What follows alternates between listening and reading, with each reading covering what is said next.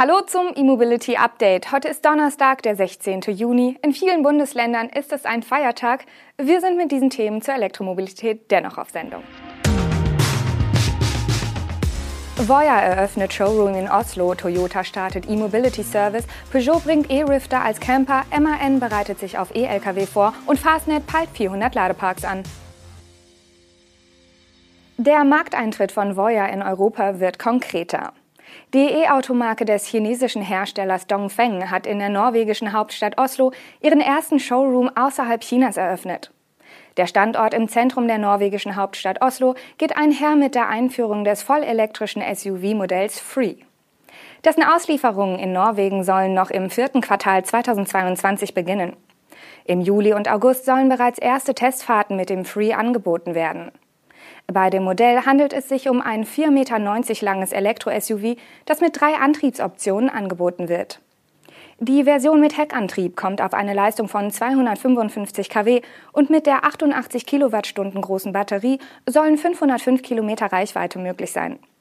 Das Allradmodell leistet derweil 510 kW und nutzt dieselbe Batterie für 475 Kilometer. Zudem gibt es in China eine Version mit einem 33 Kilowattstunden großen Akku und einem 1,5 Liter Verbrenner als Range Extender. In dieser Kombination kommt der Free dann auf eine Reichweite von 860 Kilometer, davon 140 elektrisch. Ob diese Variante auch in Norwegen angeboten werden soll, ist offen. Alle Reichweitenangaben beruhen wie bei chinesischen Fahrzeugen üblich auf dem NEFZ. Preise für Europa sind noch nicht bekannt. In China hat sich die Marke von Dongfeng eher höherpreisig positioniert. Der Free kostet dort umgerechnet rund 47.000 bis 53.000 Euro. Voya hatte den Markteintritt in Norwegen bereits Mitte Februar angekündigt. Damals hieß es, dass Norwegen nur der erste Schritt sei und weitere europäische Märkte, Märkte folgen sollen. Aktuell macht das Unternehmen aber keine Angaben zu weiteren Märkten. Zur Einführung des vollelektrischen BZ4X hat Toyota Deutschland einen neuen Service namens Kanzen vorgestellt. Der Begriff bedeutet auf Japanisch so viel wie komplett oder ganzheitlich. Dazu passend soll es sich um ein Komplettpaket zum Thema Elektromobilität für die Kunden handeln. Mit Bausteinen wie Wartung und Versicherung, aber auch einer Ladekarte oder Wallbox. Toyota Kanzen soll also eine Reihe von Produkten und Dienstleistungen wie das Leasing für Privat- und Gewerbekunden, die Fahrzeugwartung, die Garantie sowie optional die Kfz-Versicherung bündeln, wie Toyota mitteilt. Mit dem Paket soll den Kunden ein sorgenfreies Fahren ermöglicht werden damit der Umstieg auf E-Autos attraktiver wird. Bei der optionalen Versicherung handelt es sich um einen Telematiktarif, der Kosten sparen soll, indem er sich an der persönlichen Fahrqualität des Kunden orientiert. Sprich, weniger Unfälle oder vorsichtiges Fahren können die Prämie senken.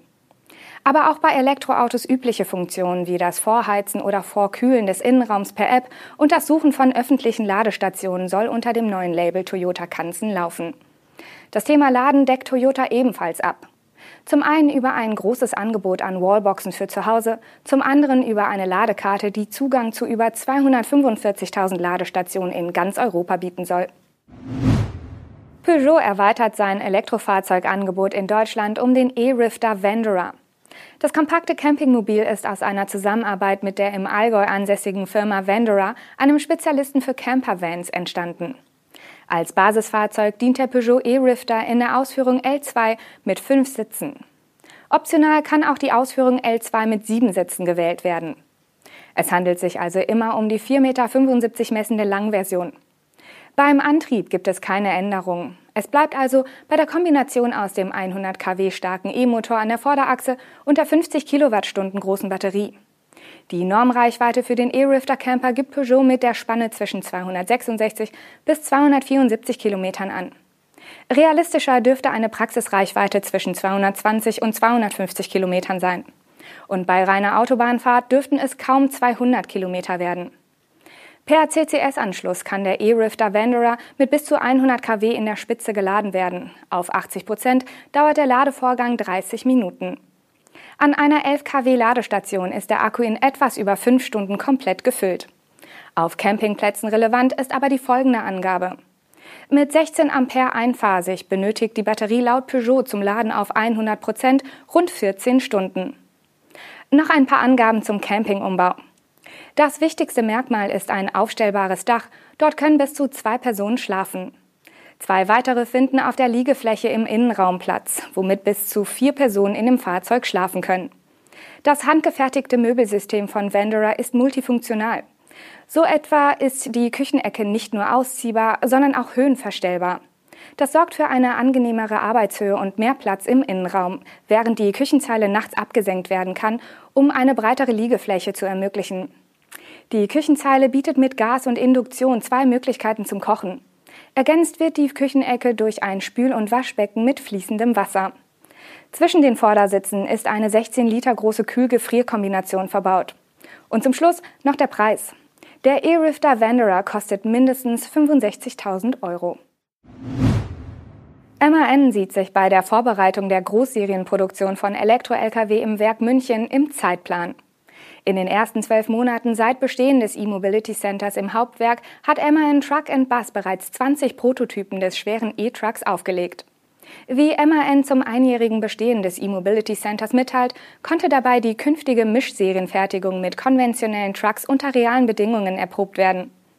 Mit dem Einbau von Komponenten wie Batterie, Elektromotor sowie Hochvoltkomponenten und Kabel unterscheidet sich der Bau eines E-Lkw deutlich gegenüber dem von Dieselfahrzeugen, was neue Produktionsprozesse erfordert.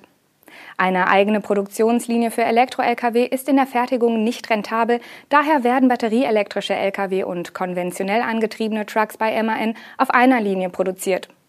Dafür setzt der Hersteller nach eigenen Angaben von Anfang an auf modulare Komponenten bei Chassis und Verkabelung, die von beiden Antriebskonzepten genutzt werden können.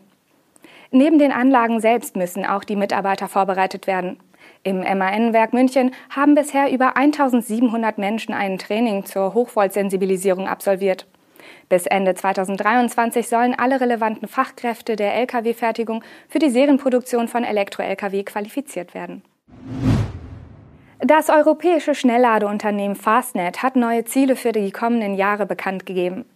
Bis Ende 2024 will Fastnet die Größe seines Ladenetzes auf mindestens 400 Standorte verdoppeln. Dafür sind zusätzliche Finanzmittel in Höhe von 50 bis 75 Millionen Euro erforderlich. Kürzlich hatte das Unternehmen an der A70 in Neudrossenfeld seine europaweit 200. Station ans Netz gebracht. In dieser Woche ging der Ausbau mit zwei neuen Standorten in Süddeutschland weiter. Wenn die Zahl der Standorte bis Ende 2024 verdoppelt werden soll, muss das Ausbautempo hoch bleiben. Genau das erwartet das Unternehmen auch. Fastnet geht davon aus, dass bis 2024 ein Bautempo von 100 Standorten pro Jahr erreicht wird. Im Anschluss soll es noch schneller gehen. Bis 2030 will Fastnet bis zu 1000 Standorte betreiben. Es soll aber nicht nur die Zahl der Standorte wachsen. So kündigt Fastnet an, sein Ladenetz auch durch die Erweiterung bestehender Standorte um weitere Ladesäulen auszubauen. Die durchschnittliche Anzahl der Ladesäulen pro Standort soll von vier im Jahr 2021 auf sechs im Jahr 2025 und mehr als acht im Jahr 2030 steigen.